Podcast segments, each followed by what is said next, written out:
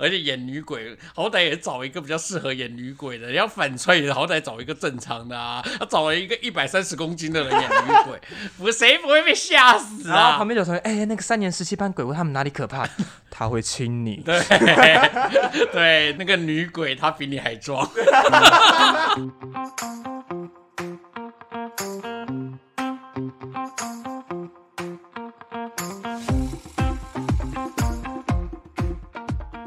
位观众，大家好，我们是关河小怪，我是关河。我是小怪，好，我们是关河小怪第二季。毒药与解药。好，我们今天有特别来宾，耶、我们特别来宾是波克比。耶大家好。好，波克比跟大家自我介绍一下啦。哦，一个大我十八岁的女人。而且我跟他讲啊，你要来上我们节目啊，他就说，哎、是什么样的一个人？我就说，哦，年纪快要接近六十。不是我说他露出了一个就是，嗯、充满疑问，为什么要找这个老女人来上？没有没有没有没有没有，我问他的问题是说，哦，所以你找你的朋友，所以应该是我的长辈，对不对？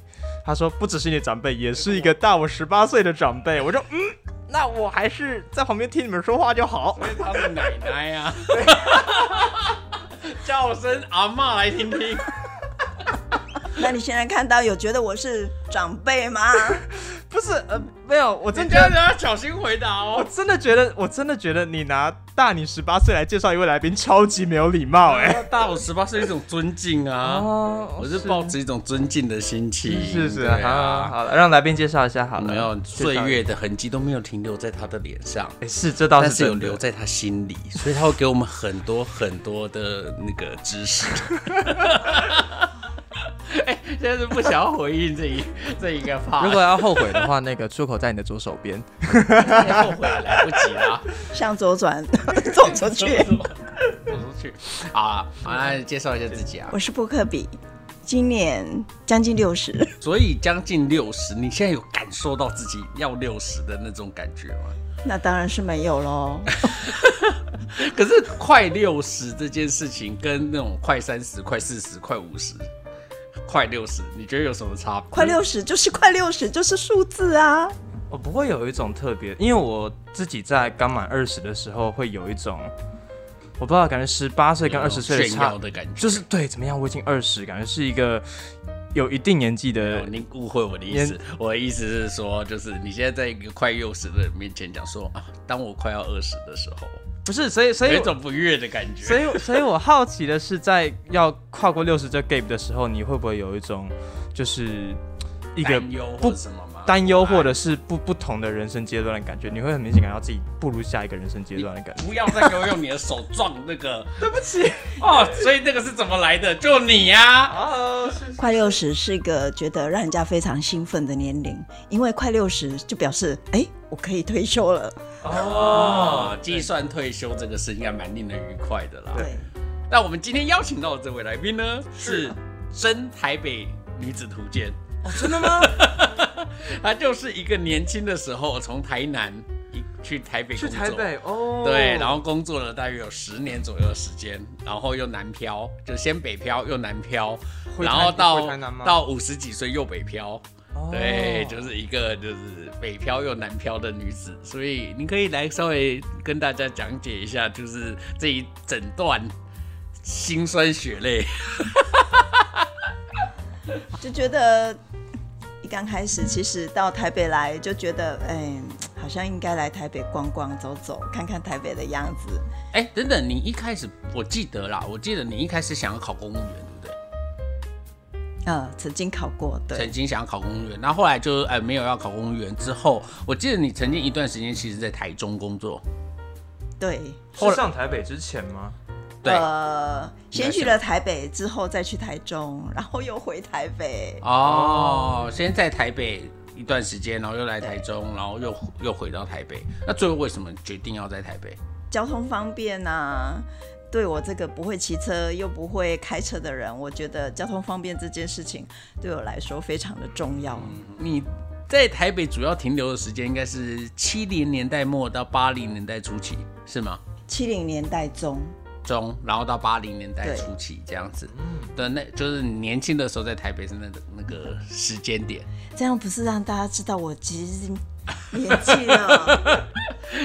我们现在有没有要掩饰你的眼界啊？现在才担心这个，好像有点晚太了。晚了。好哦，那所以你当时在台北，你有什么比较印象深刻的事吗？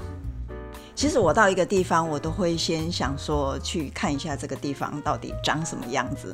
所以其实我那时候呃常常做的一件事情就是搭公车，今天搭这一车、这一路，明天搭那一路，然后四处搭所以真的就是去没有特别要去哪里，但反正我就是想当大公车，就是你当时的休闲娱乐。，对是自己吗？自己。所以自己这样子坐公车，代表台北治安不错。哦 对啊这，个是倒是真的。那所以你有什么收获吗？呃，可是感觉你们又对台北很熟吧？对，没有很熟，我只是想要搭公车到某一个地方去逛逛。哎、可是认真讲，我以前那个高中的时候，我也非常常去跑台北，但我对公车很恐惧，哎，因为我觉得台北的公车好乱，我永远我永远不知道，就是他会带我去哪里。这不是觉得这样子不是更有趣吗？啊不是，可是不那很你那你就搭原路再回来啊。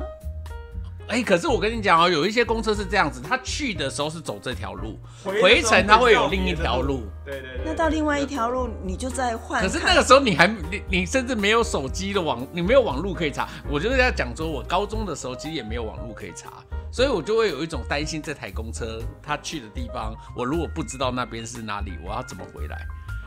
我会有这种恐惧感。我有一次就真的这样子啊，我真的就是被送就林南。然 后就是我在台北车站搭林南公车，我会不知道当时我为什么觉得那班车会载我去深坑，但后来他就在那个你知道，就是木栅的那个公车，就是那个指南客运的公车总站，就停在里面。木栅的。哦。对，然后就指南客运的那公车总站啊，就是那个要快要去深坑那个高架桥下面那那边，就是在那个焚化炉的下面那边有一个公车总站这样子。那公车司机就开进去之后，他就看着我，然后我就看着他啊，然后他就说：“你现在在等什么？” 我就跟他说：“不是要去深坑吗？” 然后他就说：“要去深坑，那你要再去对面再去等。”二五一，我忘了，啊反正他就是在在在等什么车这样子。可是倒还好啦。可是我那时候其实对的啦。但我只能说，我当时真是有够厚脸皮耶！我那时候就真的有一种，我一定要抓着这个公车司机。叫他载你去，是不没有是？，他就是觉得我就是有一种，他就是想要打发我赶快下车，然后跟我说，哎，你就在外面这个那个外面总在外面就有站牌，你就在那边站牌，就是在等过去。我就有一种不行，你告诉我哪一个站牌，哪一台车，超级不放心哎。对，我就跟他说：“你现在带我去那个站牌好吗？”然后欣欣就说：“啊，就在外面呐、你就去啦，这样子。”然后我就说：“不要不要，我不知道，我不知道。你你那时候是你大学的时候吗？不是不是，我那时候高中，啊我高一还高二吧，反正就是，哦我就坚定的说我不要，我 我就说你如果不带我去对，你不带我去，我就不下车这样。然后呢，就是他就想说这是哪来的野孩子这样子 哦哎、可是我以前很擅长讲这种，就是我苗栗来的，我不知道。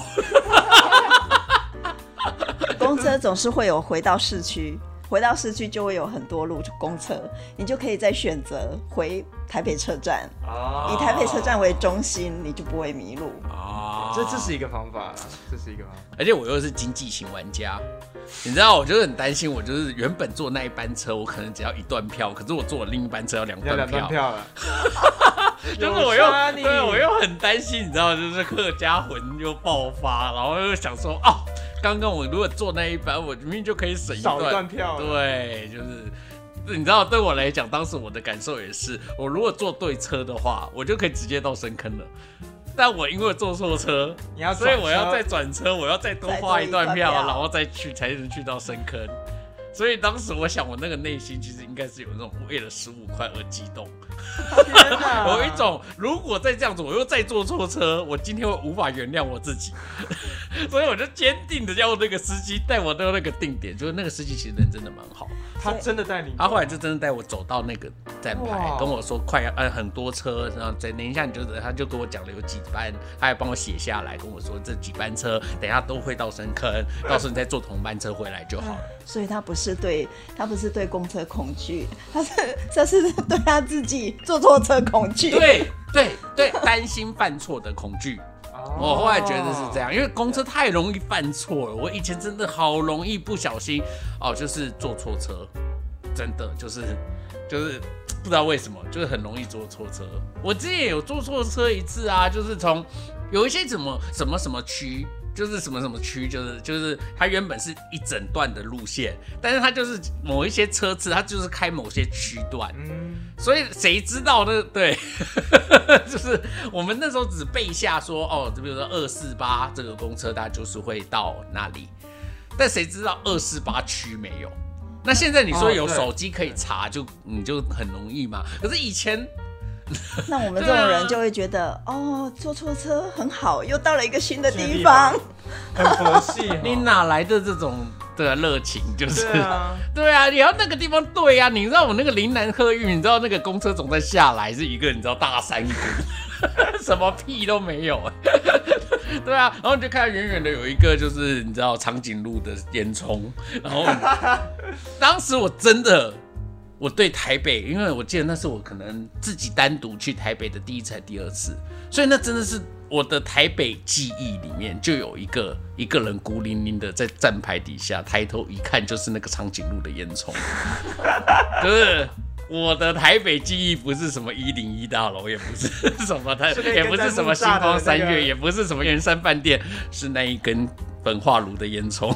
天哪！是大家去木栅动物园的时候会看到的那个那个长颈鹿的烟囱这样子，所以只要以后人家跟我说，哎、你觉得台北在你心中的形象是什么？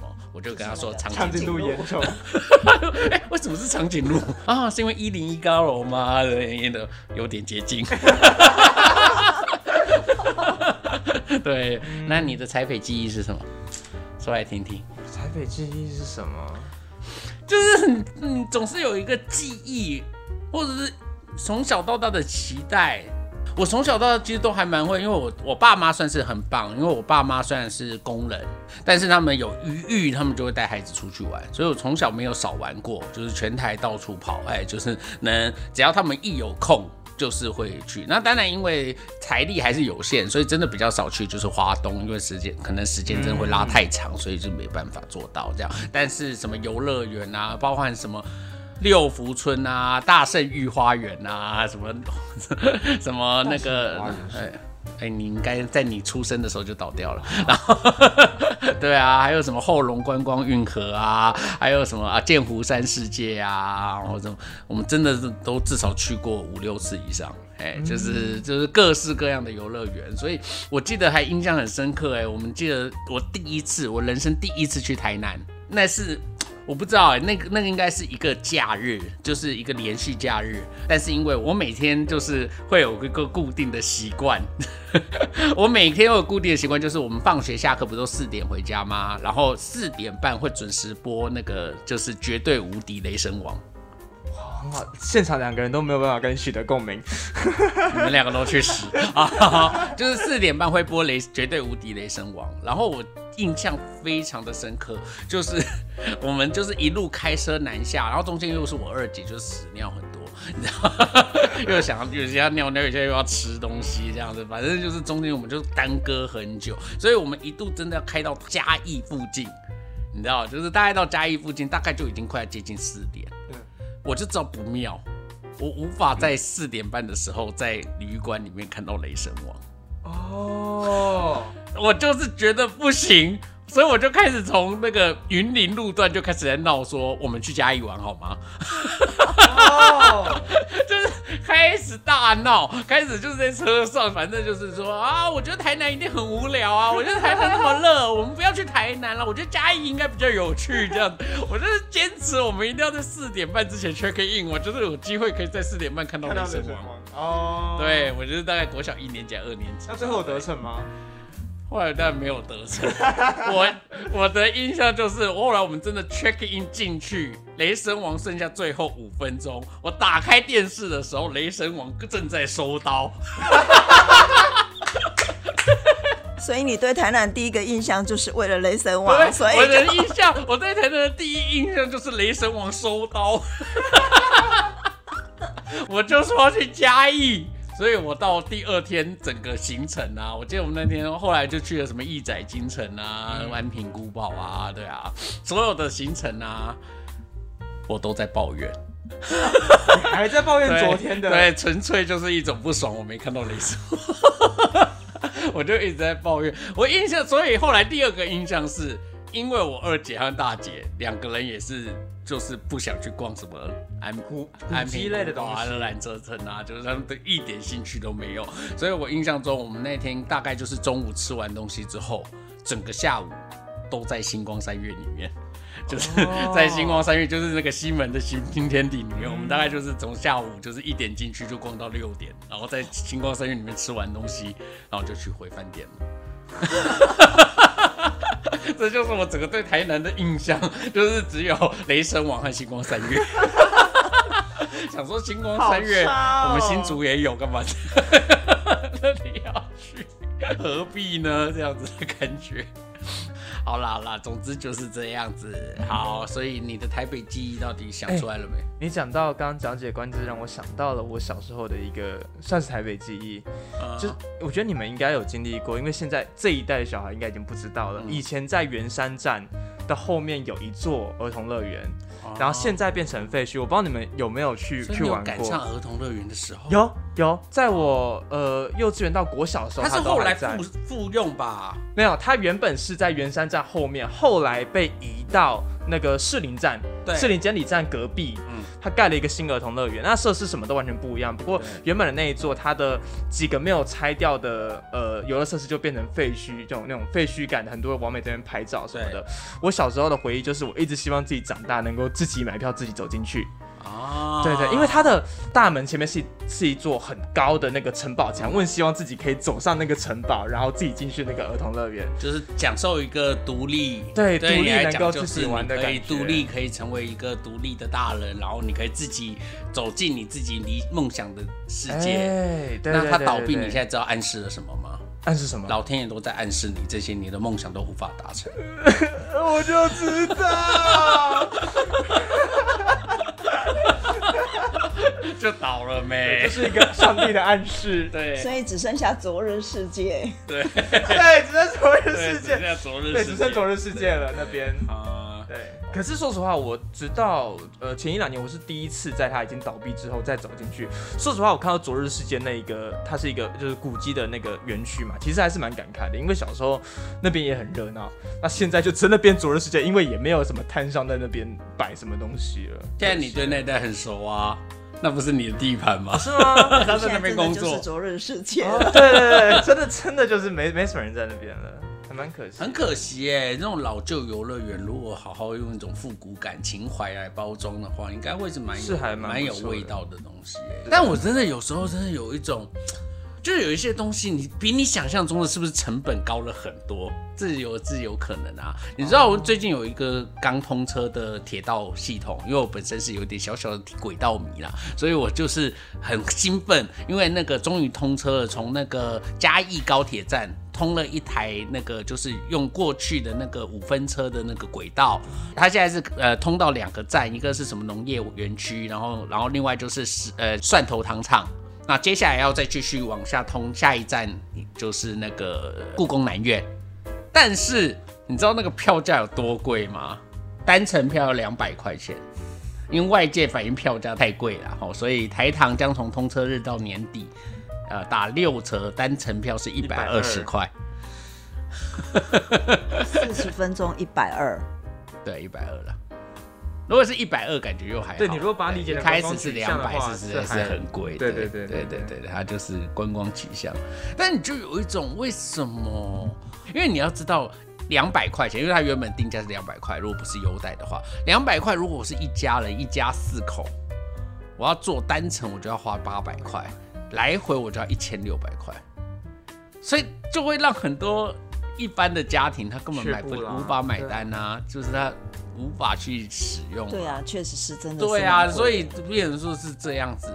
那我是不知道它的成本真的是高到他非要用这样的票价，甚至用这样的票价他也无法打平，嗯，是这样吗？还是有很多隐藏成本是我们没有看到的。对，那应该是有很多，比如说它要维护，还有很多成本，但是就是这个东西有这么对，有这么困难嘛？我觉得这个我一直都充满了疑问啦，因为你知道，不论是台糖和台铁都是一个神秘的机构，你知道，永远都不知道他们那个成本是怎么计算出，来的。不知道他们的计算标准在哪里。对对，像比如说，比如说我们常常看内湾支线，它也是年年亏损啊，内湾支线亏很多钱。可是你每一次内湾支线你只要去，它就是满满的人啊。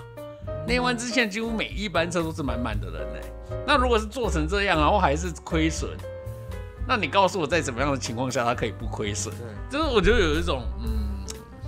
好，我们知道台铁承担很多，然后就是呃，它又不能够提高太高的票价，然后又要维持一定的服务水准和品质，那它其实承担很多。可是有时候我们会有一种，算是它是一个独营事业，就是它是一个呃独占事业好了，就是对我们来讲，就是说它好像可以进步的空间还是蛮大的、啊，对啊，就是哎、像这样子的状况，因为你一想到有轨道设施，你就会更加觉得说，哎、那这样我们可以去嘉义玩哦，然后可以，你懂我意思吗？对我来讲，就是理论上应该高铁可以补助一点吧，因为这个可以促进高铁到嘉义的的那个人流啊，因为这个是一个等于促进我使用高铁的可能性和几率。嗯，对啊，自由坐的车票也许更好卖。是那高铁其实应该也可以去补助这个东西，让大家更愿意去搭乘。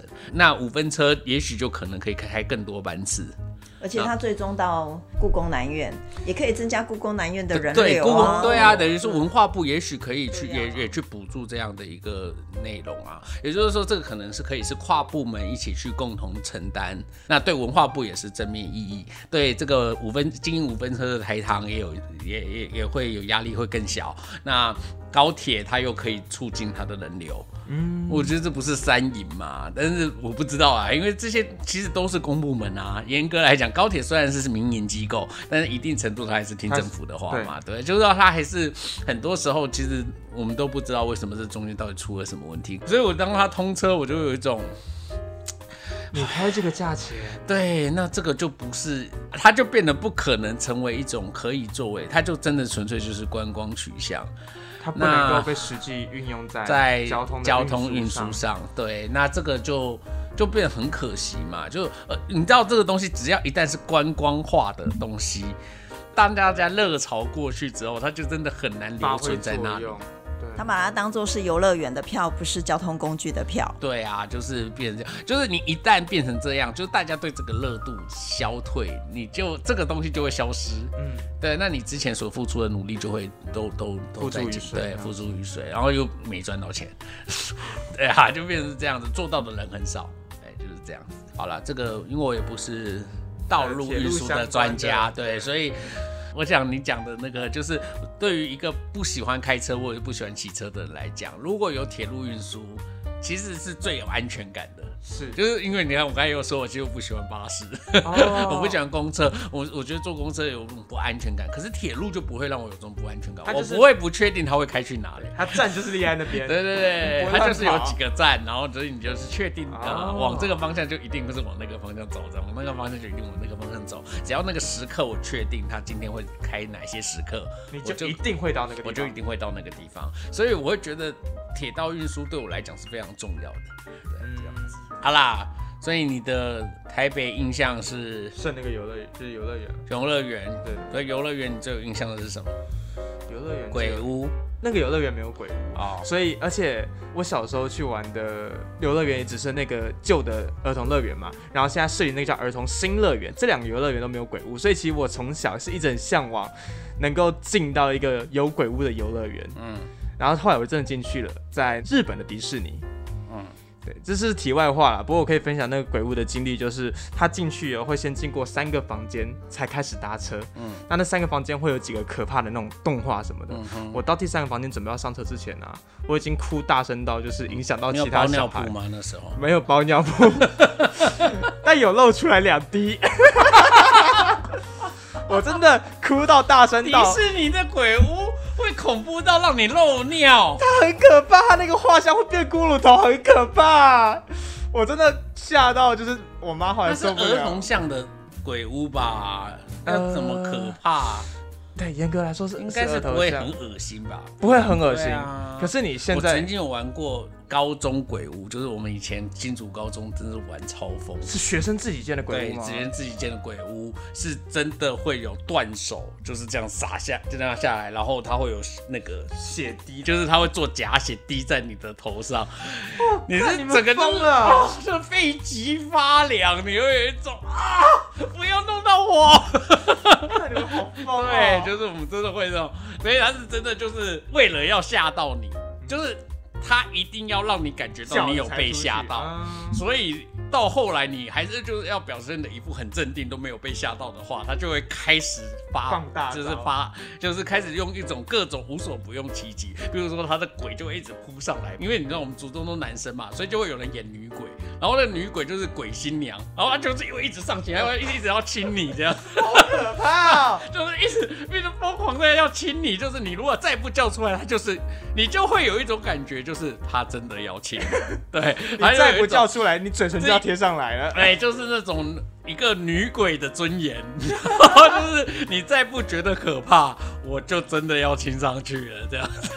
我们我们不能忍，我们不能忍，我们好不容易精心做了一个鬼屋，有人这样子践踏我们的鬼屋，他们就是一定要弄到你哭为止，这样子。所以我真的是在女鬼要亲你的那一趴，我就是啊。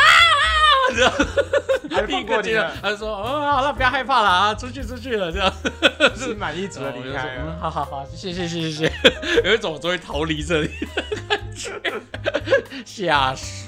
而且演女鬼，好歹也找一个比较适合演女鬼的，要反串也好歹找一个正常的啊。他找了一个一百三十公斤的人演女鬼，不谁不会被吓死啊然后旁？边有同学，哎、那个三年十七班鬼屋他们哪里可怕？他会亲你。对对，那个女鬼她比你还壮。好啦好啦，好，那我们要进到今天的主题了，就是你知道我们的这个毒药与解药在怎么玩吗？就是你讲一个你现在遇到的事情，就是陈述一下你现在遇到的状况，那我们会来。我觉得好难哦，面对一个大我十八岁的人，我要给他毒药或解药。对对对，我有想过一个问题，就是我们前面有两集，那第一集的问提问者是我，第二集是我女朋友，然后我们俩都是对他来讲都是小孩子，所以他会有一种，谁说的？所以 所以他会用，他会有一种就是站在前辈的角度去提供我们意见的感觉。所以说实话，不会啊，我觉得，所以我就上次我就跟你讲嘛，不同年龄层的人本来就是可以互相给予嗯建议啊，见对对不是说哦，我吃我见识比较多，我我吃过的盐比你吃过的米还多，嗯我好像就可以给你比较中肯的建议，没有啊，从从头到尾都没有人这样那讲、啊。那你觉得你为什么会觉得说给他建议是一件困难的事情？也没有说困难啦，就是说可能毒药与解药，其实意思就是说，我们站在一个比较高的角度，希望给一个相对客观的经验，哎，就是给给一个相对客观的分析来做啊。但你知道这种年龄层的阿尚啊，他自己应该自己都做过很多这种相对客观的分析。啊对，啊，就是对于他现在而言，其实他很多自己的答案都很清晰，都很清楚了对他自己都也许就很清晰，所以他可能现在没有这些疑惑。我不知道，那么所以我们等一下看看嗯来听听会不会看有这样的问题。好，来，请说。我现在在某一家公司工作，那个公司呢，就是一直就是人员都补不齐，一直都是补不起的状态。但你是不是知道，这个公司人员之所以补不起啊，都是你一直斗走对方。真的吗？这个公司啊，最厉害的地方就是，因为我也是他前同事。你知道，在我跟你知道，他在这个公司至少有十七年。哦，然后呢，我进去的时候啊，你自己说说看，我们那时候办公室里的所有人，现在是不是只剩下你还在那间公司？来来去去，给有十个人有，现在是不是只剩下你在这间公司？哎呦，他们都自己想要走的，跟我关我什么事啊？一直补不齐这个，哎，我在这里一直非常之忍耐，哎，哦，好哦，但因为你来的人都被你就是逗走啊，所以啊，因为人员都一直补不齐，就觉得啊，就快要可以领退休金了，我是不是可以提前几年离开你？现在的问题是你，譬如说你现在五十八岁，还是讲出你一定来要你一定要说我几岁就对了。因为这样子观众才会知道你现在该不该退休啊。对，因为我们这样讲好了，就是退休的年龄最低，你要能够领到那个退休金，应该是六十岁嘛？对，对，那所以你现在是还差了大概两三年的时间，所以你现在的问题是，那如果这两三年的时间你不工作，那这两三年的生活会有什么状况吗？也不至于出现说断炊的状态啦。因为你还有一些你自己有一些存款嘛，嗯，对啊，就是你自己本身有有一些存款，然后不至于会生活困难。是还不至于生活很困难啊，但是就是没有办法像过去这样子啊，想要做什么，就是买东西可以不需要看价钱。哦，因为你现在应该说你现在可能也没有什么其他的花费，所以你现在的收入，因为你年资还算蛮多的，所以可能收入还算不错。但是如果你现在没有的话，就会立刻少了这一笔收入，那所以你可能就会立刻面对一个没有收入的生活情境。你现在是不是担心，就是我如果没有收入进来？无法想象你的人生有没有曾经有过那种完全没有收入进来的时候啊？似乎没有，我这人就是非常之勤奋努力工作。啊哈，对，所以就是从毕业之后，然后就开始一直工作，包含你刚才说的考考公务员的那段期间，也是一直在工作。所以我觉得你现在的状况是不是就是你很担心失去工作之后，你会变得水库就一直在下降，对然后没有 income 进来，你会有不安的感觉，是这样吗？那所以那那现在这个工作为什么不想要再继续？因为人员一直补不齐，你就得要一直不断的去，等于说两个人的工作，然后你现在就是要一个人不断的去撑那个，把那个工作撑起来，嗯，你就会觉得很累。然后办公室常常会就是会跟你说啊，人要来了，人要来了。比方说去年就撑了八个月，嗯，然后今年哦，今可是年这个工作内容不是你喜欢的，这个工作内容并不讨厌，嗯，老实说，我并不讨厌这样子的工作内容。对，但是就是就是人员不断的替换，让我觉得不断的要适应新的人，就是会觉得一直觉得办公室一直在剥削你。去年一直就是人员补不齐，然后你就是一直忙，一直忙，一直忙，忙到就是。几乎随时都要 stand by 在那个工作上。那今年你因为比较驾轻就熟，所以可能会有一点余裕的时间，变成就是办公室就说啊，今年办公室好忙哦，没有人可以做。然后呢，又在你工作就是今年的快要结案的时候，又塞了一个工作给你。嗯，对，就是这样。那就是因为人力不足嘛，所以必须要你来做。可是他已经真的超过有呃，我问你，这个公司现在有譬如说呃加班费不付，或者是超过你 loading，但是实际上又没有给你额外的的的奖金之类的状况吗？去年几乎没有奖金，嗯，几乎对，那有超过 loading 吗？就是就是你自己的工作，比如说有超加班啊、超工时啊，你你你想想看，因为那时候你刚是新接了这样子的一个工作嘛，嗯。那你新接了这样子的一个工作的时候啊，你当然会想说，哎、到底是因为我自己还不熟，能力不是很好，所以我需要加班，还是说，还是说，哦，这里有一个前提就是，对。你原本在这个公司有原本熟悉的工作，就是因为这个公司一直没有办法把人事稳定下来，所以你有点是救火去做了你原本不熟悉的那个岗位啊对，这样子。对哇，你好可怜哦，你一个五十几岁的阿桑，对，对。你要就像一个年轻二十几岁的年轻人一样，一直被调动职务。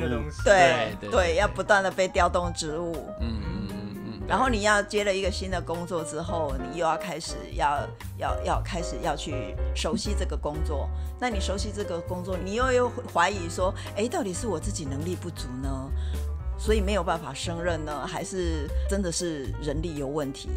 结果就就一直就是有一种郁闷的感觉，对然后就是可是你可能会撑过来了，看起来你还是你你就你就会觉得，因为这撑过来是怎么撑过来？嗯因为就是你下班了，你也在工作，嗯可是你又觉得，哎、不好意思报报加班，或者是说你报了加班之后，人家会问你说，哎、你做了些什么？你是不是应该要把你你你你这些写啊下来？是不是你的工作的一些或者是说，因为你可能不熟悉，或者是说你能力你就会能力不够，所以你必须要花比别人更多的时间。所以你当然你就你你刚开始你就会觉得会，导哎，我是不是上下班的界限变得很模糊？对是是？会对你是不是很担心被别人认为能力不足？对，为什么？因为你在这一家公司这么久，然后你人家对是老屁股怎么看你？而且毕竟斗走这么多人，压力是有很大了。因为你可以说，因为这是新的东西，比如说我有可能也我也会说，哦对，因为新的东西啊，所以我流程还没有这么明确，所以我必须要在家里完成，所以我要报加班。那因为这是你们指派我新的工作才造成的啊。如果我原本是旧的工作，我驾轻就熟，我原本的工作我当然我的流程很清楚，我的工作程序很清楚，我就不会有必须要把工作带回家的问题，我就不需要报加班。可是这个是一个新的工作啊，所以我可以理所当然的告诉老板，或者我可以理所当然的告诉别人啊，不然你们来试试看啊。你们随时如果被调动新的工作，你不需要重新适应，你不需要有更多的工作时间。还有一个另外一个就是这个工作的那个上班时间跟办公室的上班时间是不一样的，嗯，所以变成因为六日要上班休一二，嗯，然后六日要上班的时候你没有办法联络这些人，嗯，但是你一二你在休假的时候，别人不断的在问你事情，所以变成你一二你也要回，所以你六日没有办法上班，然后一二你又要工作，哦，嗯，对，可是这些事情你没有办法，因为有时候人家问你一个事情，就像上前几天那个人就跟我讲说，哎、你你，我就很火大，跟他讲说我今天休假，他就跟我讲说，我只是要跟你讲一句话而已。我说，你跟我讲这一句话，我如果没有联络那五六个单位，我怎么去回应这一句话？就是这样。所以你变成就是六日也要工作，一二也要工作，你没有一个很完整的一个休息时间。然后就是就是而且同事似乎好像不太能体谅，对对，他觉得我只是要跟你讲一句话而已。嗯，所以这个工作本身有一个先天不足。后天失调的问题嘛，就是就是第一就是在这个公司，这个本来不是你的工作，你等于是被调到这个工作去，然后在这个工作，他的工作时间因为又比较奇怪，所以跟办公室的其他人又无法衔接或配合上，那。导致一些时候，你必须在你没有工作的时间，你还得要去处理上班的事。可是你如果处理这个上班的事，你又会觉得说，如果这个每一个都要报加班，别人就会觉得你怎么一直在报加班，所以你又不好意思一直在报加班。那所以在这样的一个情况下，你就会觉得你自己一直在被剥削，听起来是这样子嘛？嗯，那你呢？你还没有工作，你有感受到他的这种职场压力？如果是你。假设是你啦，哈，就是你不是他这个年纪，你就是进到了公司，然后你被要求做一个这样的职位和工作，你面对到他的困境，你会怎么解决？我会直接辞职？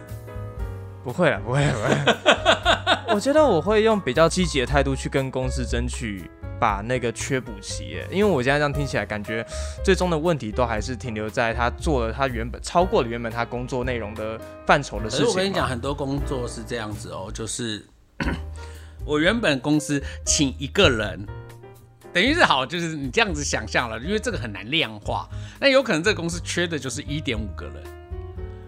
那么我如果请了第二个人进来，我可能这个专案我就亏损。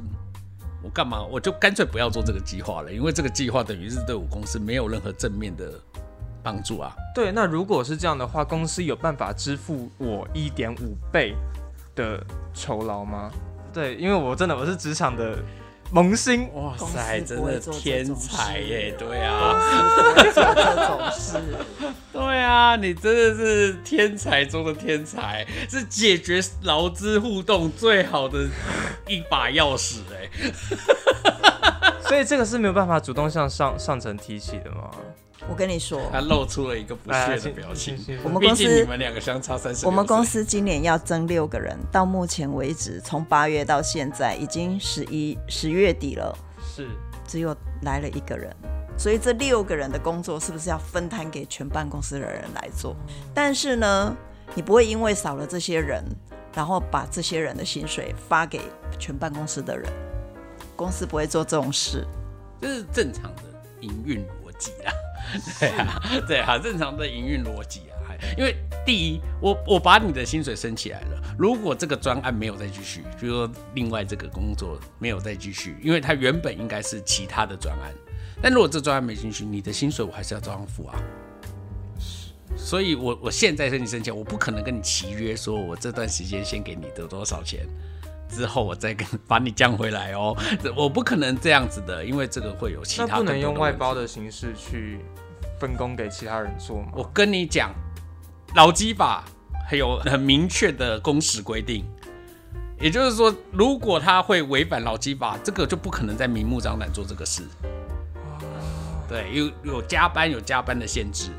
如果我这样子，到时候你告我说你让我过劳，如果你真的暴毙在家里，我公司吃不完兜着走，我公司就准备倒闭了。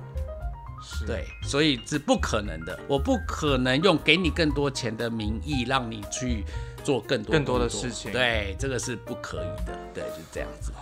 那当然，另一个前提就是我们刚才讲的啦，就是这一些附加的工作是不是真的没有办法被一个人承包下来？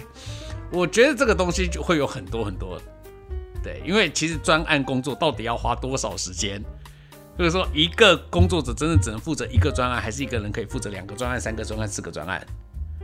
其实每一个人的工作能力都会有多多少少的不同。是譬如说，有一些工作，有一些人就会觉得我做事要做到很周全。我之前在上班的时候，我常常就会有一种，这些人太周全了，你知道？他对于一个事情的决定，他要问完一整圈，然后再回来思考一下，然后又再来评估一下，然后再问一下他最后的结果，再问一圈这样。我记得我以前做专案，我都是我决定了，我一个打一个打电话去说，我们决定要这样哦，你那边可不可以？哦，如果你那边不行的话，那我们可能会换一个 换执行对象哦，这样子。然后他就会说，哦，好啦好啦，整整圈回来，我可能一个早上，我那一圈我就问完十六个厂商，我就问完了。哦可是可能对我的同事，他不是工作能力不好，可是他可能会觉得这样不圆满。嗯，那现在的问题就是，老板你喜欢是做事周全的人，还是有效率的人？所以他刚才说的那个状况，就是我三月要拼拼到十月，一直拼不进来。其实也有这个可能，也有个这个问题啊，就是可能就是一直没有对的人啊，这也有可能发生这样的状况。哎，一直以来就是没有可以进来的人啊，所以我一变一面进来之后变成一场灾难，我多的是 这种经验。对啊，我以前我跟学那个学长开工作室的时候，多的是可怕员工哎、真的 真的哎、就是我们大工作的前一天晚上，突然就说他不舒服不能来。可是隔天就是我们整个专案最重要的一个 final 的场面，所以我们就必须要了解到底发生什么事。如果你真的就是生病发烧，然后你真的有什么状况，我们就觉得说好，那我们大家就是大家一起撑起来，然后我们找一个人想办法扛过去这样子。可是结果呢？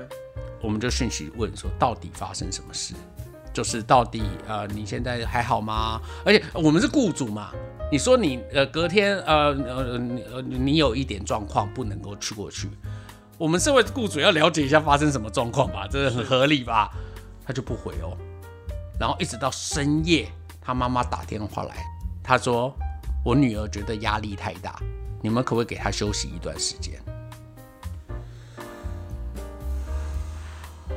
我就说好，被你这么一说，我觉得我压力也好大。我就跟他妈妈这样讲，我说我觉得我压力也好大啦。我希望哈，你女儿可以不要再给别人更多的压力了。我觉得我现在压力爆大。我说下次如果突觉得压力大，应该不是突然的，可不可以提早一点讲？明天我们就要活动，所有资料都在他那里。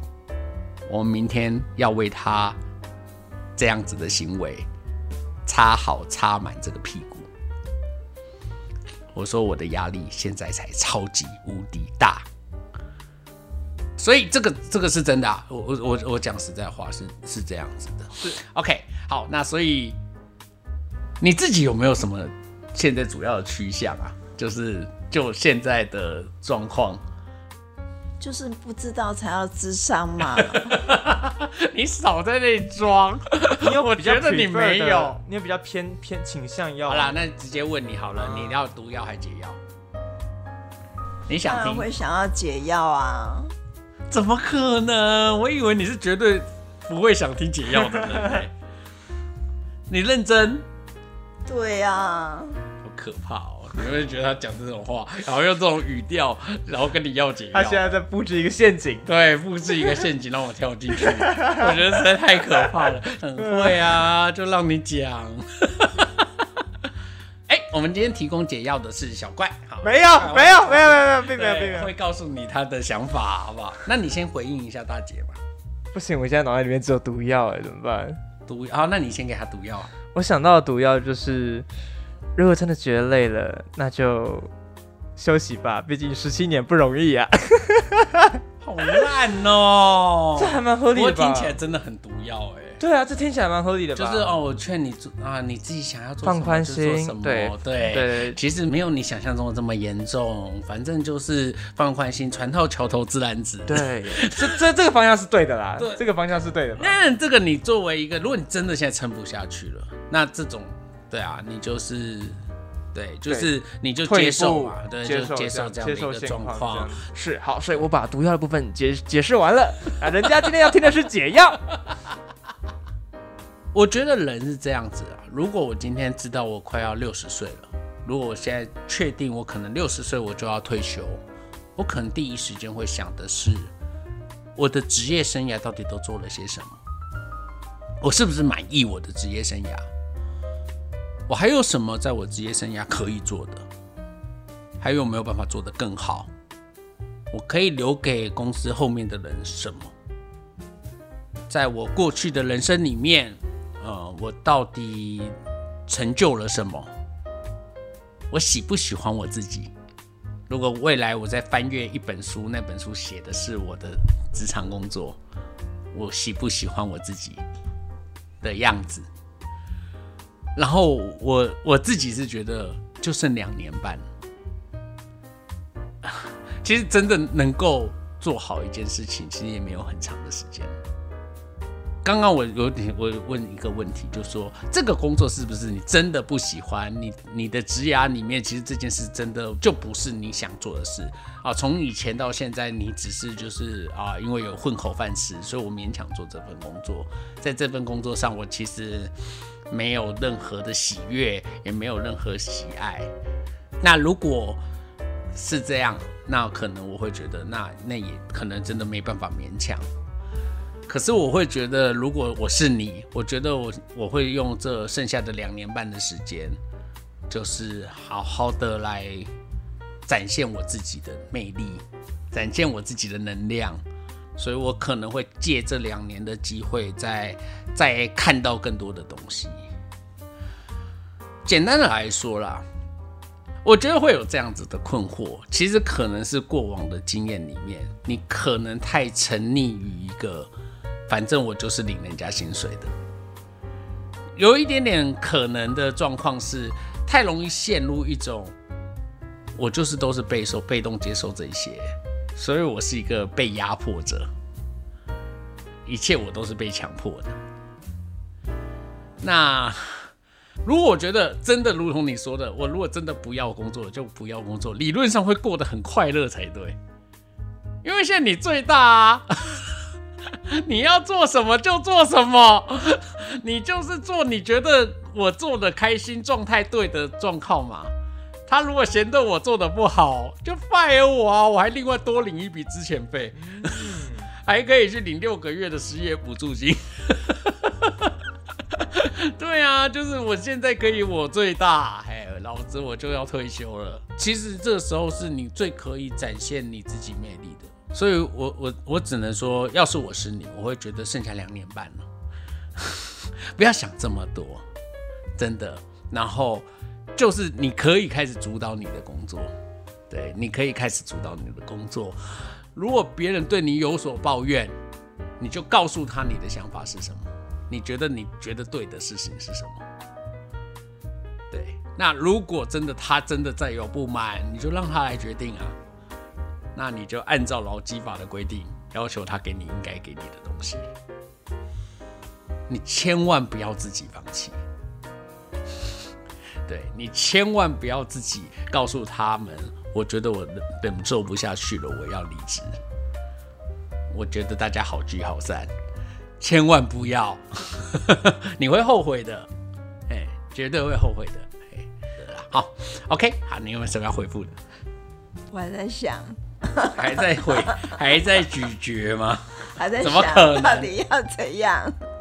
我可以再试着再给他半年的时间试试看，这半年到底该如何是好。嗯你说你用半年的时间再尝试看看，好，那我们就相信你应该可以做出对你自己最好的选择。好，那我们今天就讨论到这边吗？差不多吧。差不多，好，OK，好，我们是关河小怪，我是关河，我是小怪。那我们就下一次见，拜拜拜